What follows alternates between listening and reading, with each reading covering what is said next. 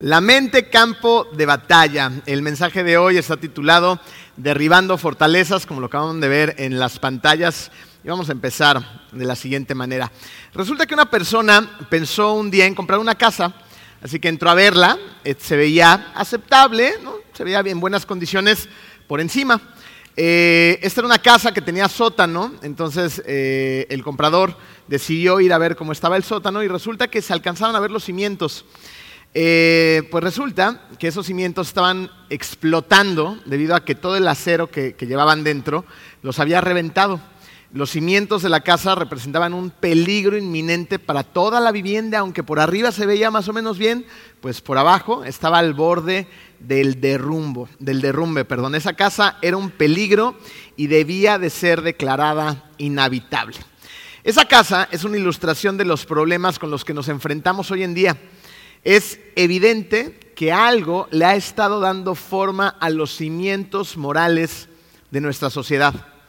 Depresión, ansiedad, miedo, una sexualidad distorsionada, un montón de familias rotas, adicciones y lo que se les ocurra. Todo esto muestra que la sustancia que le da forma a nuestro entorno evidentemente no está funcionando. Esa sustancia parte de un lugar, de nuestros pensamientos.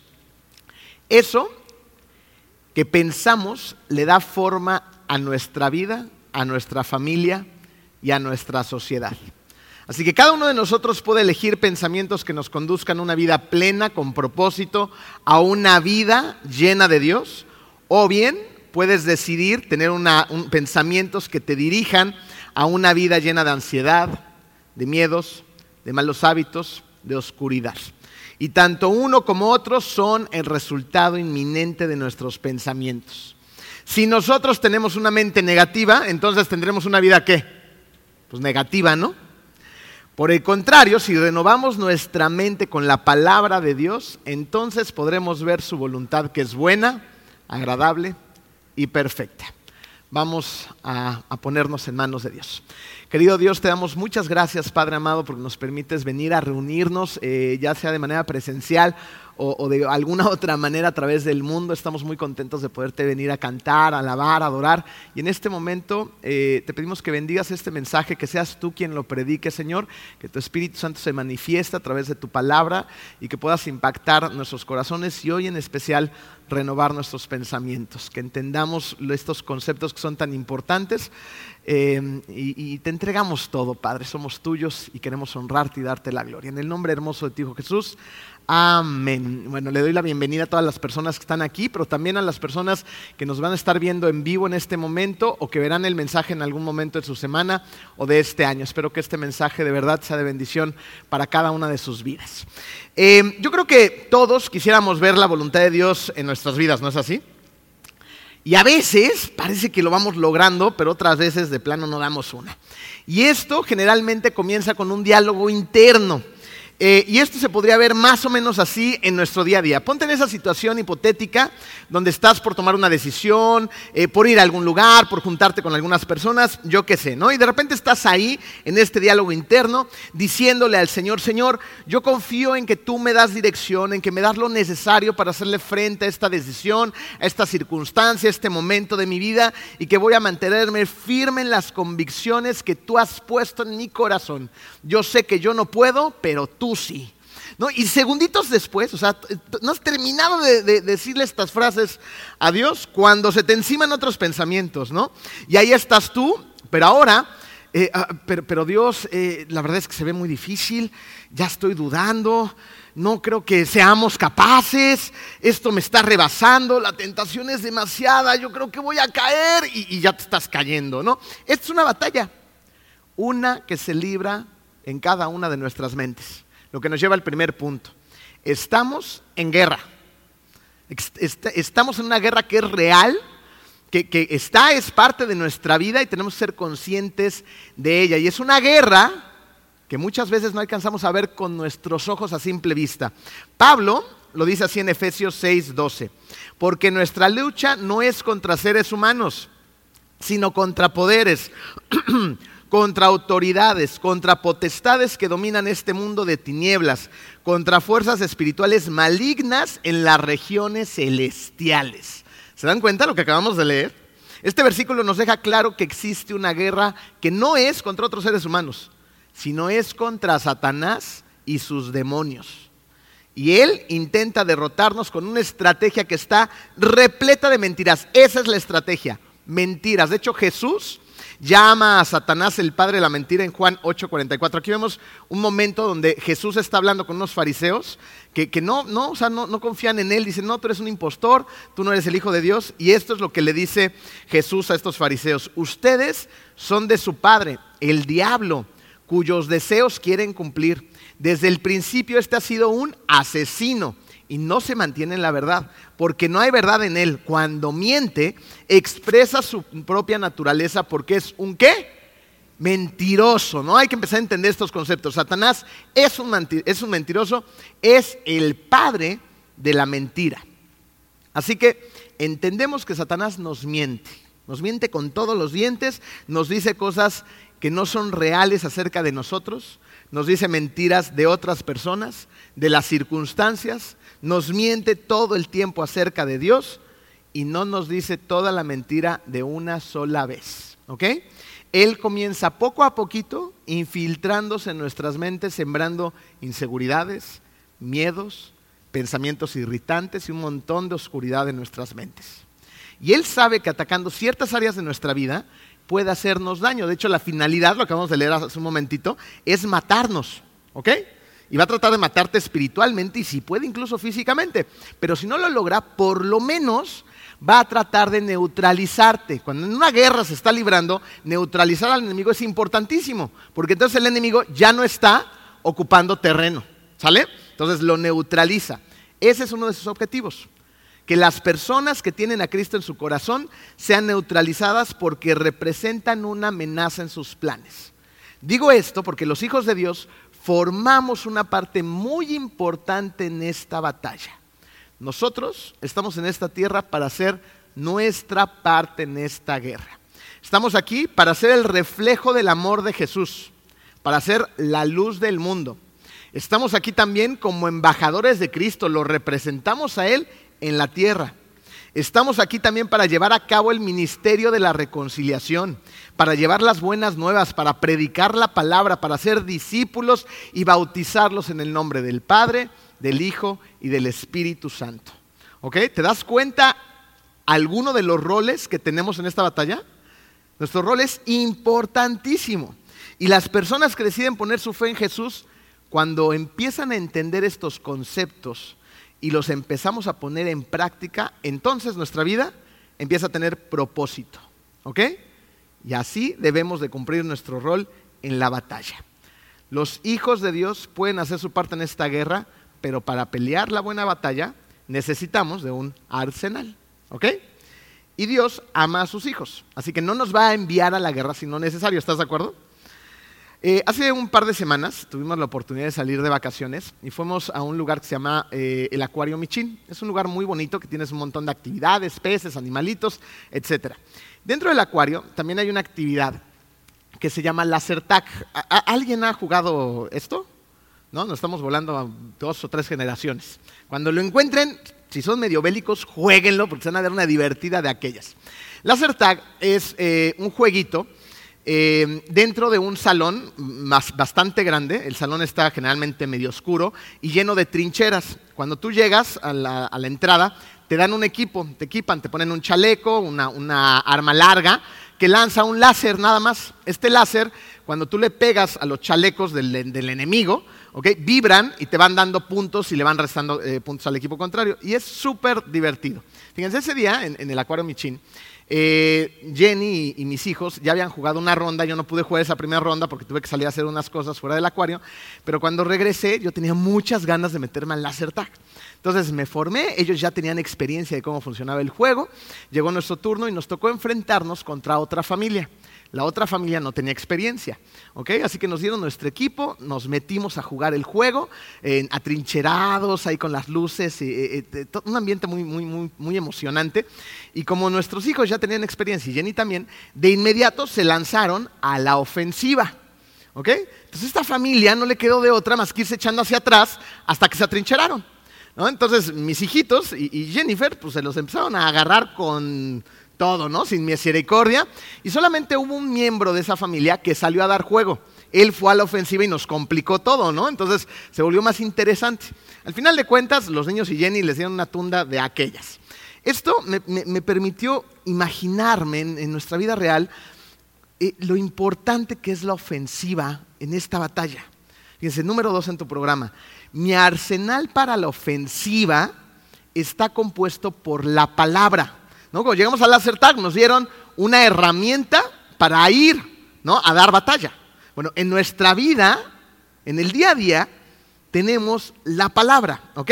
Hebreos 4.12, vean, escuchen la maravilla de, lo, de, la, de una parte importantísima de lo que es la palabra. Ciertamente, la palabra de Dios es viva y poderosa, ¿no? Su palabra está viva y tiene poder y más cortante que cualquier espada de dos filos penetra hasta lo más profundo del alma y del espíritu, hasta la médula de los huesos, y juzga los pensamientos y las intenciones del corazón. ¿Ok? Entonces tenemos esta, esta herramienta que es la palabra que nos permite ir a la ofensiva. ¿Ok? ¿Queda claro? Satanás ha tratado de llenar tu mente de mentiras a lo largo de tu vida, haciéndote creer que no eres digno, que no eres capaz, que no eres suficiente, que, que lo que sea que hayas creído. ¿Ok? Ahora, la palabra de Dios entra a tu corazón, entra a tus pensamientos y saca esas mentiras. Las hace mil cachitos, ¿ok?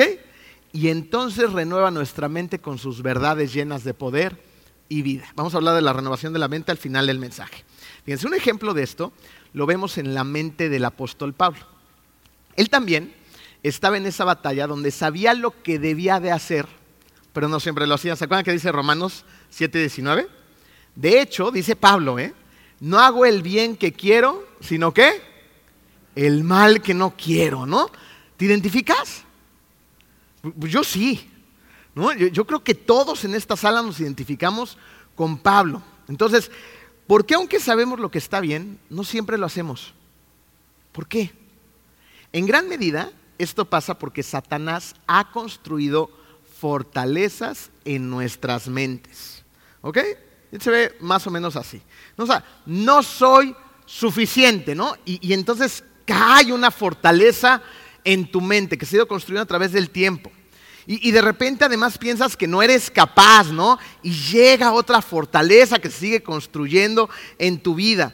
No voy a poder dejar esto, ¿no? Este mal hábito, este pecado, esto que me está atrapando, ¿no? Esta adicción y otra fortaleza. Y de repente ya está rodeado de estas fortalezas. ¿Ok? Pablo se dio cuenta de esto. En un momento de su vida, Pablo, antes de convertirse en Pablo, cuando era Saulo de Tarso, creía que estaba haciendo lo correcto, ¿no? Vivía murallado y él decía, no, yo estoy haciendo lo correcto, yo tengo que perseguir a esa bola de, impostores, ¿no? La iglesia que siguen a ese tal Jesús, no los voy a perseguir, los voy a atrapar, los voy a meter a la cárcel, porque es lo que se tiene que hacer. ¿Ok? Y si puedo, los voy a matar a todos. Pero llega un momento en que ¿quién aparece en la vida de Saulo? Jesús. ¿Ok? Llega un momento en nuestra vida que aparece Jesús. Y entonces empieza a derribar esa bola de fortalezas que se han construido a través del tiempo en nuestra vida para instaurar lo que es verdad. ¿Se acuerdan cuando, cuando tiene este encuentro con Jesús y Jesús le dice, ¿por qué me persigues? ¿No? Y en ese momento le empieza a caer el 20 a Pablo y dice, sí es cierto, ¿qué estoy haciendo? Estoy persiguiendo al mismísimo Hijo de, Dios, a Jesús. Y empieza una transformación dentro de él en todos los sentidos. ¿Ok? ¿Qué hace después? Fíjate, empiezas a ver una transformación por completo en la vida de Pablo. Se han transformado sus pensamientos y ahora va a recuperar el terreno que había perdido en el pasado. Y en gran medida lo hace capturando esos pensamientos erróneos y reemplazándolos con la verdad. ¿Cuál es la verdad? La palabra de Dios. Primero Pablo lo hizo en su propia mente y después lo va a hacer llevando la verdad a personas que han vivido lejos con una idea equivocada o negando a Cristo, que han vivido en la mentira. Y una vez que la mente de Pablo ha sido transformada, va de inmediato a la ofensiva. E, este, este, versículo que, vamos ahorita a leer, lo vamos a ver prácticamente de manera inmediata después de que Saulo, tiene este encuentro con Jesús, es transformado, se le llenan los ojos, ¿se acuerdan de esta, de esta carcasa rara, ¿no? donde no puede ver? Entonces va el, eh, eh, eh, Ananías, ¿no? entonces lo bautiza, se le caen estas cosas de los ojos, él por fin puede ver lo que antes no, no veía, y entonces pasa esto en Hechos 9:20. Y enseguida comenzó a predicar, ¿no? Enseguida, de inmediato, va a dónde? A la ofensiva enseguida comenzó a predicar acerca de Jesús en las sinagogas diciendo, Él es verdaderamente el Hijo de Dios. No, y todos los que lo oían quedaban asombrados. ¿No es este mismo hombre que causó tantos estragos entre los seguidores de Jesús en Jerusalén? No sé, dicen, este era el terrorista. Y ahora está viniendo a decirnos que es verdaderamente el Hijo de Dios, ¿no? O sea, les voló la cabeza. Pablo entendió que vivimos en una guerra espiritual. Y él entendió que debemos derribar fortalezas y llevar todo pensamiento cautivo a Cristo. El mismo Pablo, en 2 Corintios 10, 3 al 5, escribe lo siguiente. Pues aunque vivimos en el mundo, no libramos batallas como lo hace el mundo. Las armas con las que luchamos no son del mundo, sino que tienen el poder divino para derribar qué? Fortalezas, ¿no? Ahí está la clave tienen el poder divino. Tenemos armas que no son de este mundo, que tienen un poder increíble para derribar esas fortalezas. Destruimos argumentos y toda altivez que se levante contra el conocimiento de Dios. Y llevamos cautivo, atrapamos esos pensamientos para que se sometan a Cristo. ¿Ok? Entonces, Pablo vio esas fortalezas en su vida y trabajó para derribarlas y se volvió una pieza importantísima en la extensión del Evangelio. Ahora, ¿cómo vemos esas fortalezas y cómo derribamos esas fortalezas en nuestra vida? ¿Ok? Fíjense, en consejería matrimonial se podría ver más o menos así. Eh, la mayoría de los matrimonios piden ayuda eh, precisamente porque están pasando por algún momento de crisis, un momento difícil. Entonces, cuando tenemos un encuentro con, eh, este matrimonio, es un matrimonio supuesto, generalmente pues, llevan la espada desenvainada, ¿no? Entonces, no es necesariamente una, una, plática cordial y amistosa y amorosa. ¿no? O sea, están enojados el uno con el otro, tal vez uno tenga más culpa que el otro, no importa. El chiste es que hay un momento de tensión. En consejería matrimonial se nos ha enseñado que, hay que proponer ciertas conversaciones para relajarnos, para crear un ambiente un poquito más propicio. Y una de las preguntas que llegamos a utilizar es eh, hacer memoria, ¿no? Entonces les preguntamos, ¿cómo se conocieron? Entonces en ese momento generalmente, no en todos los casos funciona, pero generalmente sí, eh, se empiezan a relajar, empiezan a recordar cuando eran novios, cuando eran detallistas, cuando tenían un chorro de planes, de ilusiones, de sueños, ¿no? cuando se casaron, el día de la boda, sus primeros años, y, son momentos pues, generalmente muy bonitos. Pero de repente ellos mismos empiezan a decir, pero, y esto, y sucedió, y entonces empiezas a darte cuenta cómo se encontraron con fortalezas. ¿ok? Vamos a este ejercicio. Eh, vamos a inventar un, supuesto de un matrimonio, que, donde estamos en consejería matrimonial, y, esta, mujer está recordando cuando era novia. Y, cuando era novia, ella soñaba con un matrimonio cristiano. Eh, ella conoció a Cristo desde su juventud. ¿no? Un matrimonio cristiano, sólido, tierno, eh, y de repente se empieza a encontrar con fortalezas que fueron construidas de su juventud, pero ella no se había dado cuenta. Ella veía desde chiquita como este supuesto padre también, eh, su papá era un hombre muy controlador.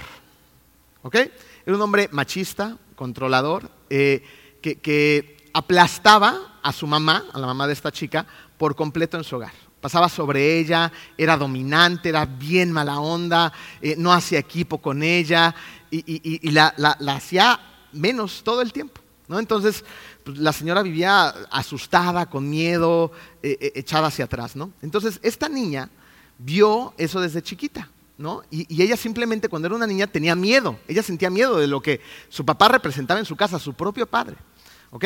Pero esta niña fue creciendo, fue aproximándose a la juventud y sus ideas fueron cambiando, ya no sentía miedo necesariamente, ¿no? Ahora sentía ira, ahora estaba enojada y estaba enojada con quién? Con los hombres, que decía, a mí no me va a pasar eso. Yo no voy a permitir que ningún hombre pase sobre mí. No me voy a someter jamás a nadie. Y hay de aquel que, ¿no? Y empezó a construir esa serie de argumentos creyendo que todos los hombres eran iguales o peores que su propio padre. Entonces empezó a qué? A crear fortalezas. Fortalezas que hoy en día en su matrimonio le están ocasionando graves problemas. Ahora, el novio. El novio también soñaba con un hermoso matrimonio, pero cuando era pequeño también sufrió ciertos conflictos que le llevaron a tomar ciertos, eh, que, llegó a tomar ciertos pensamientos. Él cuando era niño, ¿no? en este supuesto, ese niño sufrió un primer rechazo, un rechazo que lo marcó y lo marcó mucho. Fue el rechazo de su mamá.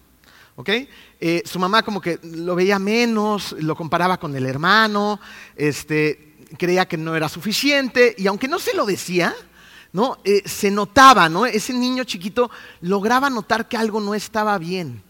¿No? Y, fíjense, otra perspectiva de la cual lo podemos ver hoy en día es, algo también que parece muy simple, pero es muy real. ¿No? Eh, hoy en día también lo podemos ver así, eh, cuando, llegan estos niños con nosotros y, quieren jugar con nosotros, quieren llamar nuestra atención, pero nosotros estamos muy ocupados con nuestras tabletas, con nuestros teléfonos. Ah, sí, luego.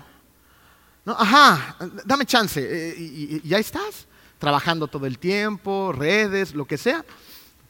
El niño que siente rechazo. Pero yo nunca rechacé a mi hijo, pero tu niño se siente rechazado, porque tú no tienes, tiempo para él. Estás muy ocupado, conectado con tus cosas omnipresentes en tu mundo, sin hacerle caso a los niños. Entonces ese niño está siendo rechazado, ya sea por la comparación, por, por, cosas tuyas, por los mismos aparatos que ahora forman parte de su competencia, por tu atención. ¿no? Entonces tiene ese rechazo constante en su vida. Luego este mismo niño sale al mundo, quiere tener amigos, va y, busca un grupito donde encajar y este grupito, ¿no? Se han dado cuenta que los niños son crueles. No este grupito en lugar de acogerlo, de darle la bienvenida, de hacerlo parte de, al todo lo contrario. Lo ven menos, le hacen la vida imposible, lo rechazan, lo empujan, lo molestan, ¿no? Otro tremendo rechazo. No, encajo en mi casa, no encajo con los niños, ¿no? en la escuela me pasa algo similar, luego va creciendo más, se enamora, y llega un momento en que le llama la atención la chava, eh, eh, hace un plan para conquistarla, se acerca a ella y esta chava, ¡pum! Jonrón, me lo manda a volar lejísimos. Otro rechazo que marca profundamente su vida. Entonces llega al matrimonio, lejos de Cristo, sin tener una identidad en Cristo, y repleto de inseguridades. Se siente rechazado porque ha sido rechazado en varias ocasiones. Todos hemos sido rechazados. ¿Ok? Pero el cómo manejamos el rechazo hace el cambio. En base a quién nos dirigimos hace el cambio. En base a quién está formada mi identidad hace un cambio. Pero este muchacho no hizo el cambio. Entonces llega al matrimonio con un muro gigantesco de inseguridades que no le permite ser el líder espiritual en su hogar. Y entonces ha adoptado una actitud pasiva, pues porque la esposa, en su afán de no permitir que le pasen por encima, se ha vuelto el pilar, la dominante, ¿no? Del hogar, agresiva, controladora, y, el marido, eh, pues también está echado para atrás y ya se acomodó. ¿No? Ahí está bien. Y esto, evidentemente, les trae un montón de problemas. ¿Ok? Ahora, ¿qué pasa? Hay hijos. Y las fortalezas se heredan. Porque esos hijos ahora están viendo una incongruencia en su casa del tamaño del mundo. Quedamos que estos señores eran cristianos, ¿sí o no? Vienen a la iglesia, van a consejería, pero en su casa no hay cambios. Sus papás están dando con todo. Entonces esos niños van a crecer con una barrera gigante, un muro gigantesco donde dicen, ¿Cristo? Ah, Cristo no funciona. Yo lo viví en mi casa. No funciona. Iban a la iglesia, tenían ahí una Biblia, tomaron consejería, no, pasó nada. Es una pena. Esta pareja sabe que esos comportamientos no le agradan a Dios. Esa pareja se da cuenta que esos comportamientos están afectando su matrimonio. Pero lo que no saben es cómo cambiar. Solo van reaccionando sin poder controlar sus acciones. Y ellos no logran controlar sus acciones porque no logran controlar sus pensamientos, sino que sus pensamientos los controlan a ellos. Vamos a ver la magnitud del problema en que nos enfrentamos. Luego vamos a ver buenas noticias, no se depriman. Los expertos calculan que tenemos alrededor de 50 mil pensamientos al día. No es un cálculo. Y los psicólogos planean que el 98% de nuestros pensamientos son habituales. O sea, ¿te pasa lo, eh, eh, lo siguiente? ¿No te la pasas pensando lo mismo una y otra vez? Confiesen, yo sí. No, de repente me pongo a pensar en lo que pienso y digo, ¡Ah! llevo pensando en lo mismo una semana, seis meses, un año, no sé, estoy pensando lo mismo y lo mismo y lo mismo y lo mismo. Son habituales, mis pensamientos son los de ayer, los de antier, los de la semana pasada y es un gran porcentaje. Y por si fuera poco, el 80% de los pensamientos son negativos. ¿Tú quieres decir que tengo alrededor de 40 mil pensamientos negativos al día? ¡Auch! Entonces, imagina el efecto que tiene el pensar de manera repetitiva las mismas mentiras durante años. ¿Qué estamos dejando que pase? Pues que se construye una fortaleza inmensa en nuestra mente. Y eso es lo que le pasó a esa pareja. Satanás se encargó de poner los cimientos para que ellos se encargaran después de construir y levantar el muro, repitiéndose las mismas mentiras año tras año. Y si no ponemos atención, lo mismo nos va a pasar a nosotros. Nos repetimos esas mentiras una y otra vez hasta que construimos esos grandes muros, esas fortalezas. Entonces la pregunta que debemos de responder es, ¿cómo logramos controlar los pensamientos? Inciso A en tu programa. Piensa en lo que piensas. Qué maravilla. ¿Se imaginan si pensáramos en lo que pensamos? La Biblia nos va a decir por qué es tan importante. Proverbios 23, 7 porque cuál es su pensamiento en su corazón, tal es Él. Porque cuál es su pensamiento en su corazón, tal es Él. Si esto es real, y es real, porque lo dice la palabra de Dios, entonces esto quiere decir que la vida que tengo es un reflejo de mis pensamientos. ¿Ok? Entonces, hazte la siguiente pregunta Prometo que no vamos a pasar nadie al frente, va a ser una pregunta introspectiva y, contéstala honestamente. ¿Qué van a ser dos, tres preguntas. ¿En qué piensas más? ¿En qué piensas más? ¿Tú eres de las personas que ve el vaso medio lleno o medio vacío? Una manera de darte cuenta de esto es empezar a tomar conciencia de qué hablo más. ¿Ok? Por ejemplo, es tu primera vez en un trabajo, es tu primera vez en la escuela, en la universidad, en un club, en el gimnasio, en una iglesia. ¿Ok? Entonces, después de que tuviste esa experiencia de la primera vez, vas a llegar a tu casa o a donde sea que quiera que vayas y vas a contar muy posiblemente cuál fue esa experiencia. ¿Ok? ¿Van conmigo? Ahora, cuando empiezas a describir esta experiencia, pon atención en cómo la describes. Por ejemplo, vas llegando a, comunidad de fe. ¿Ok? Entonces, cuando llegaste, eh, empezaste a notar todos los defectos de la iglesia. ¿Sale? Los que crees que son los defectos de la iglesia.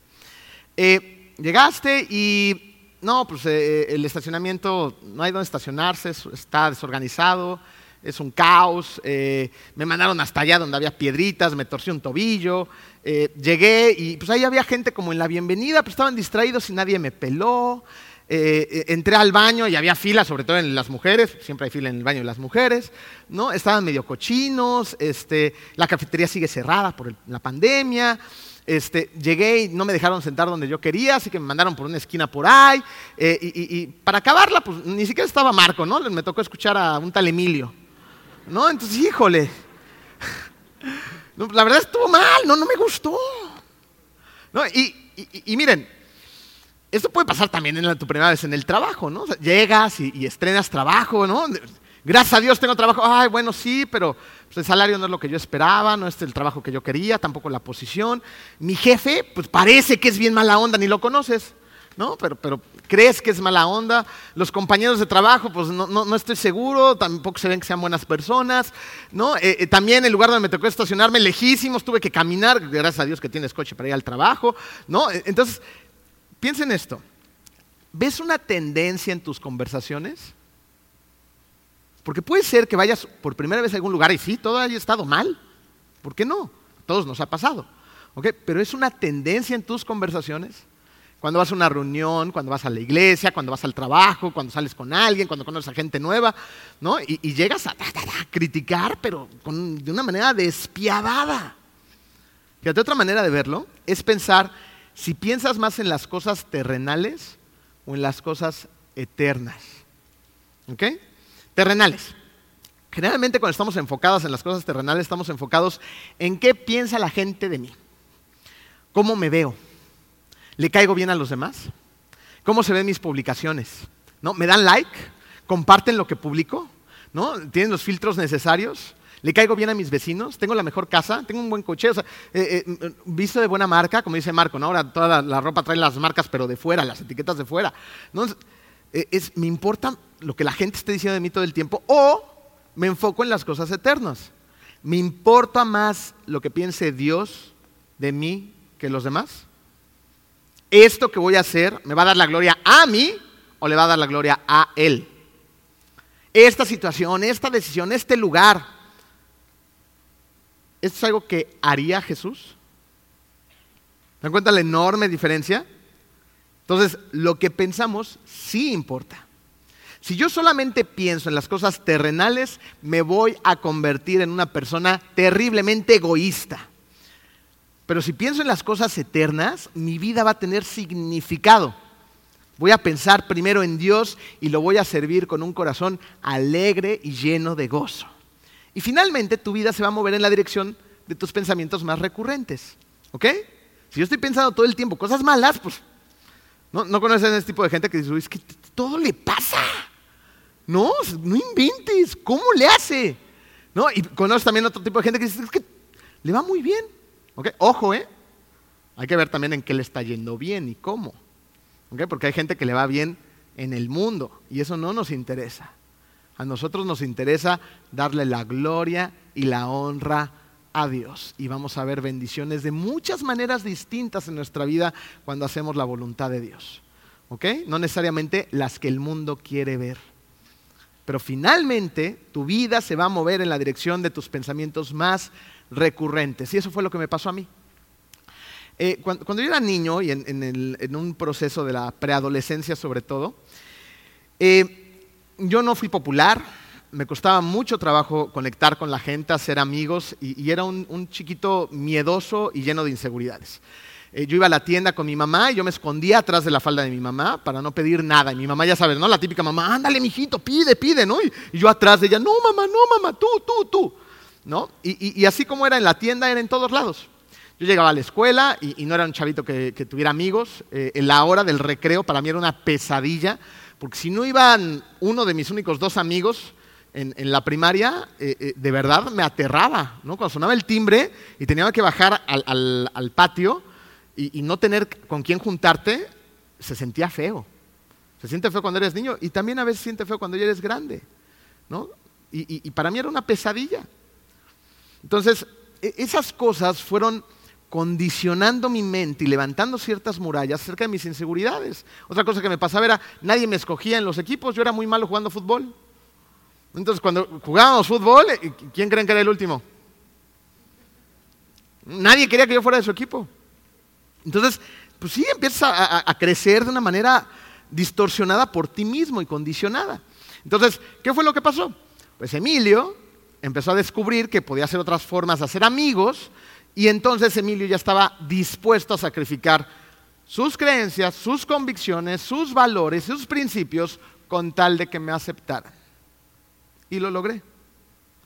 Descubrí que me podía volver el alma de la fiesta, descubrí que el alcohol a mis 11, 12 años de edad iba a ser un gran aliado y cada fin de semana me buscaban los cuates porque Emilio era el alma de la fiesta. Y me buscaban y mis amigos me buscaban con una botella. a los 12 años.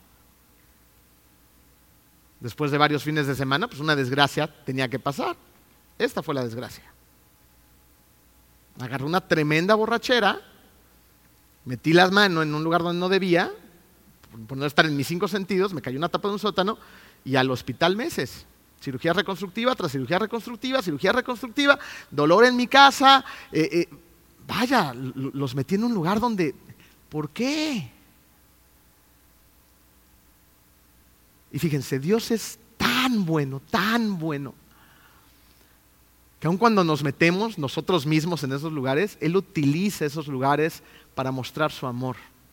Yo me acuerdo que en un periodo de tiempo dentro de una de varias hospitalizaciones que, tuve, eh, yo no estaba en el ABC ni en Los Ángeles, no, estaba en el Seguro Social, tenía seis vecinos al lado del área de quemados, en, pediatría, se escuchaba gritos, dolor todo el día y más mis compañeros, que tampoco estaban en un crucero de vacaciones, todos estábamos pasándola mal. Y justo ahí tuve un encuentro con Dios hermoso. Un encuentro con Dios que atesoro en mi corazón y que lo llevo ahí para siempre. Empezó a cambiar mi vida, empezó a renovar mi mente, empezó a derribar esos muros, empezó a transformarme en otra persona. Salí del hospital y luego volví a hacer una bola de barbaridades, pero ya había tenido un encuentro que estaba cambiando, estaba cambiando la sustancia de mis pensamientos. Pero en un momento, esos malos pensamientos, esos pensamientos que eran una mentira de parte de Satanás, levantaron una muralla china en mi vida que cambiaron la dirección de esta. Esos muros le empezaron a dar dirección a lo que era Emilio y en su momento no permití que Dios las derribara. Lo mismo nos pasa hoy en día. Ya como adultos permitimos que un montón de murallas que se construyeron muchas veces desde nuestra niñez o adolescencia o juventud nos estorben para tomar las decisiones que Dios quiere que tomamos. Así que debemos de pensar en lo que pensamos y llevar cautivo todo pensamiento. ¿Para qué? Para que se someta a quién? A Cristo.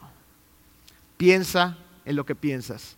Toma, captura los pensamientos que no son de Dios y entrégaselos a Él. Otra manera de controlar nuestros pensamientos, inciso B, es renovando nuestra mente. No podíamos hablar de este tema sin Romanos 12.2. No se amolden al mundo actual, sino sean transformados mediante la renovación de su mente. Así podrán comprobar cuál es la voluntad de Dios, buena, agradable y perfecta. ¿Ok? Entonces, Dios renueva nuestra mente sacando esas mentiras, metiendo la verdad. Y esto nos lleva a la siguiente conclusión. Cuando nuestra mente es renovada, nuestra vida es transformada. Este fin de semana, no este fin, hace dos sábados estuve en la cárcel. Por aquí anda Fabiana, me pareció verla. Fabiana es nuestra líder en el ministerio de la cárcel junto con su esposo. Y, me invitaron a bautizar. Eh, y, es una experiencia increíble. ¿no? Yo estaba ahí en la cárcel, pasamos todos los filtros de seguridad. Eh, y, cuando entré a la cárcel, algo que me llamó la atención era que antes tú subías las escaleras para celebrar nuestro servicio, que es en un segundo nivel, y había un nicho grande, considerable, eh, con la Santa Muerte. Entonces, cuando yo iba a la cárcel antes, llegaba a este nicho, es un descanso para dar la vuelta y seguir subiendo escaleras, y, yo tenía un encuentro con, la Santa Muerte. ¿no? Entonces ahí empezaba yo a decirle de cosas, y vas a ver, y la guerra, y esto, y el otro, y Dios viene conmigo, y tú con quién vienes, ¿no? Entonces, ahí el, diálogo, ¿no? Y esta vez no estaba. Estaba. Entonces me subí y, Nancy, ¿verdad? Es Nancy. Ah, ya los encontré. ¿no? Y eh, eh, estaba Nancy, es la líder de, la iglesia, porque es genial, en la cárcel ya no es un grupo de mujeres, es una iglesia, una iglesia. ¿Ok? Entonces allá estaba Nancy, le dije a Nancy, oye Nancy, ¿y, qué onda con la Santa Muerte? ¿Se cambió de casa o qué, qué pasó? No, ya no está. Me dijo, al reto te cuento. ¿No? Entonces, ahorita les cuento. Para que vean lo que yo sentí. Y, me dice, bueno, vamos a empezar con el servicio. En algún mensaje les conté que ponen un llamado, entonces eh, empieza una trompeta y hace ruido, sube la gente, las mujeres. Y la iglesia, es una iglesia, tienen allá a su Betty Lara, Betty es nuestra líder del Ministerio de Bienvenida, tiene a, su Betty allá, nos da la bienvenida, te pone en tu lugar, tienen a una persona que se encarga de la adoración, de la alabanza, entonces ahí va poniendo eh, las canciones, tienen al grupo de coreografía y bailan y tienen panderos y hacen pasos bien padres. Bueno, increíble, ¿no? El, momento de la, de la adoración y de la alabanza, las mujeres levantando las manos, aplaudiendo, llorando, cantando, gozando. ¡Wow! Termina el momento de la adoración y de la alabanza y entonces llega el momento de, los bautizos. ¿no? Entonces les di unas palabras antes de, empezar a bautizar y, estaba trabajando en este mensaje, entonces pues se me ocurrió decirles lo siguiente, ustedes están privadas de su libertad, pero son tremendamente libres en su espíritu. Y todas, amén, amén, amén, ¿no? Una libertad que me encantaría que todos viviéramos en este lugar. Dios ha renovado sus mentes y aún en ese lugar donde tendrían todos los pretextos para justificar su apatía espiritual, esas mujeres están siendo renovadas y transformadas. Cuando llegó el momento de los bautizos, 21 mujeres se formaron, desesperadas, casi casi empujándose, tranquilas, cristianas. Ahí vamos con todo. De, verdad, una fila larga. Llorando algunas de ellas, otras llegaban a, una alberquita chiquitita que ahí llenamos entre todos de plástico, se sale el agua, es padrísimo ver esos bautizos. ¿no? Se tienen que hincar y poner de ladito para que se puedan sumergir. Eh, llegaban conmigo y me decían, ¿puedo decir unas palabras? Y, era entre ellas y Dios, y gracias Dios por darme libertad, gracias Dios porque te conocí, gracias Señor porque a través de Jesús, y, las veías eh, llenas de tatuajes de la Santa Muerte y de calaveras, y rindiéndose hincadas ante Jesús, renovadas y transformadas. Cuando terminamos los bautizos, le digo a Nancy, ahora sí, Nancy, ya cuéntame, ¿qué pasó con la Santa Muerte? Entonces Nancy le llama a la iglesia, son siete mujeres más o menos, ¿no? Siete mujeres, las que cada una tiene a cargo su ministerio, y, todas se ponen en círculo y me, dicen, y me empiezan a contar, ¿no? Es que fíjate que, llegó un arquitecto, iba a construir más celdas arriba, un tercer piso de celdas, y entonces vimos la oportunidad, nos pusimos a orar, nos pusimos a, ayunar, nos pusimos a cantar, adoramos, alabamos, oramos, repetimos y repetimos. Y llegó el arquitecto un día y nos dijo, ya voy a sacar esas cochinadas, vámonos. Gracias Dios. Y ahora saben qué hay en el nicho? Y Fabiana no me va a dejar mentir. La basura. El recogedor, el bote, la escoba, el trapeador. En el nicho. ¿Por qué? Porque fueron a la ofensiva. Fueron a la ofensiva con la palabra de Dios, adentro de la cárcel. Qué tremenda enseñanza nos dan esas mujeres. Parte de esas mujeres y hombres están aquí. Ahora en libertad. Pero la libertad no empezó aquí afuera, empezó allá adentro. Cuando Cristo los tocó. A Él es a quien tenemos que darle la gloria. Enfrentemos esas mentiras rápidamente en este lugar. ¿Ok? Seamos sinceros, honestos nuevamente y hazte la siguiente pregunta. ¿Cuál es la fortaleza o las fortalezas más grandes que te detienen? La tuya o las tuyas. ¿Cuál es? Ponle nombre. A las cosas les tenemos que poner nombre. Ay, es que yo siento como así. No, ponle nombre. Pornografía. Listo. Mentira robé, tengo una adicción, lo, que sea. ¿Cuál es? Falta de fe, mi pasado, inseguridad. ¿Cuál es? ¿Ya la tienes? Ahora sí, ¿quién dice yo? Ah. Esos pensamientos negativos en los cuales has pasado tanto tiempo han alterado tu cerebro y lo han condicionado. Y esto sucede porque los pensamientos tienen la capacidad de cambiar la composición química del cerebro. Fíjate, cada pensamiento crea un camino neuroquímico. ¿Ok? Tengo por ahí una imagen.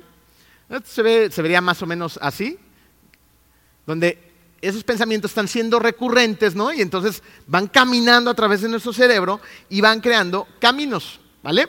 Entonces, Los pensamientos positivos, tenemos pensamientos positivos y negativos. Los positivos activan la serotonina. La serotonina es un neurotransmisor que está relacionado con el estado de ánimo y con las emociones. Entonces, cuando hay un déficit de este, generalmente lo que llega es la depresión y la ansiedad. Así también pasa con la dopamina. Este se activa con el ejercicio, alcanzando metas y objetivos. La oxitocina, ¿no? La oxitocina se activa mediante el contacto físico y llevando a cabo acciones de generosidad. Así que cuando entiendo que Dios me ama, ¿no? mi estado de ánimo, mis emociones, a causa y a raíz de mi entendimiento, producen un cambio neuroquímico en mi cerebro. Serotonina, Dios me ama. Dios está aquí, Dios envió a su Hijo por mí. ¿no? Y, hay una actividad en tu cerebro. Cuando haces ejercicio, ¿no? Y estás cuidando el templo de Dios, estás comiendo bien, estás corriendo, estás eh, haciendo lo que Él también te manda hacer acerca de la admisión de nuestro cuerpo, de su templo, ¿no? Dopamina. Cuando ayudas a alguien, ¿no? Eres generoso con los demás, das de, tu tiempo, de tus recursos, de tu dinero, de tus dones, de tus talentos, oxitocina. ¿Ok? ¿Se dan cuenta qué bueno es Dios? O sea, químicamente también Él nos cableó de cierta manera donde hace, eh, eh, propone los químicos necesarios para que nosotros sigamos haciendo lo que debemos de hacer. ¿Ok? Pero lo opuesto también es cierto. Si yo voy a una mentira una y otra vez creyendo que Dios está muy ocupado con todos menos conmigo, ¿se acuerdan de esa canción? Con todos menos conmigo, ¿ok? Nadie me quiere, soy poca cosa, no soy merecedor, no soy capaz, no soy digno. Entonces también creo un camino donde hay cada vez menos químicos buenos y empiezo a caminar en un camino de ansiedad, de estrés, de miedo, de confusión, de, lo que quieras. ¿Ok? Eh, tengo mis imágenes por ahí, Rodo. ¿No? Esto se vería más o menos así, fíjense. Es un camino que no ha sido caminado. Es un camino virgen, lo podríamos decir así, ¿no? Una persona de repente decide explorar nuevos caminos y ahí se va adentrando. Entonces está, salvaje el lugar. ¿Ok? Pero si una persona sigue caminando y caminando por ahí, va a pasar esto. Se empieza a hacer qué? Pues una brecha, un camino. ¿Ok? ¿Se necesitó maquinaria pesada, cosas por el estilo para hacer ese camino? No. Simplemente es el ir y caminar una y otra y otra y otra vez. ¿Ok? Y si yo me mantengo caminando una y otra vez, va a llegar un momento en que se va a hacer un camino ya definido. Entonces, esto funciona con las verdades de Dios y con las mentiras del diablo. Si yo camino en los caminos verdaderos de una manera constante en mi día a día, voy a hacer caminos perfectamente definidos que le van a dar forma a toda mi vida. Pero si yo todo el tiempo repito esas mentiras, soy una persona que se la pasa criticando, atacando, quejándome de todo lo que la vida tiene para mí, voy a creer caminos también muy profundos y muy negativos que apuntan hacia Satanás, hacia una vida llena de muerte. ¿Qué caminos vas a elegir tú? Sé consciente, ¿cuál es tu discurso? ¿Cuál es tu tendencia de tus conversaciones, de tus pensamientos? Porque esos están definiendo tu vida hoy. Dios tiene un plan y un propósito maravilloso para cada uno de, sus hijos y de las personas que aún no lo conocen. Por eso es tan importante que renovemos nuestra mente, que pensemos en qué estamos pensando. Porque si no lo hacemos, la inercia nos va a llevar a los viejos caminos. ¿Alguien tiene inercia con el refrigerador? Yo tengo inercia con el refrigerador. Y además tengo inercia con las cosas malas que tiene el refrigerador. Y sobre todo en la noche. ¿Por qué en la noche? Ya, cené y de repente quiero volver a cenar. Hace uno, ¿va? ¿Okay? Se llama gula. Hay que ponerle las cosas nombre. De repente somos enojones y gritamos, eso ya no soy yo, Dios ya me transformó. ¿Por qué exploto y aviento cosas? Dios ya me transformó, debo dirigir mi vida hacia caminar los caminos que son una verdad renovando nuestra mente. Capturo ese pensamiento, lo saco de mi mente gracias a la, verdad y a la palabra de Dios y meto todo lo que es verdad. Oro, leo mi Biblia, alabo, adoro, ayuno, vengo a la iglesia, me congrego, hago lo que tengo que hacer. Así voy a la ofensiva. mediante su palabra. Con su palabra derribo fortalezas. Es nuestra oración que el día de hoy hayas identificado esas fortalezas, que hayamos entendido que debemos ir a la ofensiva y que entendamos que la herramienta para derribar esas fortalezas es la palabra de Dios. Vamos a orar. Querido Dios, te damos muchas gracias, Padre amado, porque nos trajiste aquí a escuchar tu palabra, Señor. Eh, te pido que renueves nuestra mente, Señor, que saques esas mentiras de Satanás y que metas tus verdades auténticas, transformadoras, llenas de gracia, misericordia y amor.